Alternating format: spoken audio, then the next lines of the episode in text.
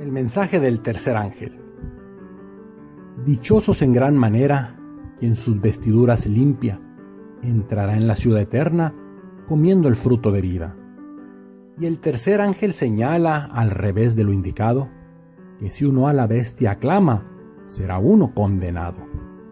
Si uno adora a la bestia y recibe en sí su marca, eso es garantía funesta, el furor de Dios se gana el furor de Dios su ira, las siete plagas de Dios, la cual no es contenida, arrasando al pecador.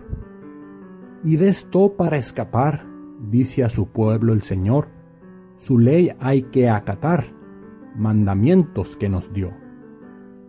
Dios nos habla y nos impele a salir de Babilonia. Viene el castigo en breve, pues de Dios es la victoria y en esas calamidades su pueblo no ha de temer, que teme limpio en sus males de Dios y su gran poder. Y al final con el Cordero sus santos han de reinar, sacerdotes, reyes siendo por toda la eternidad.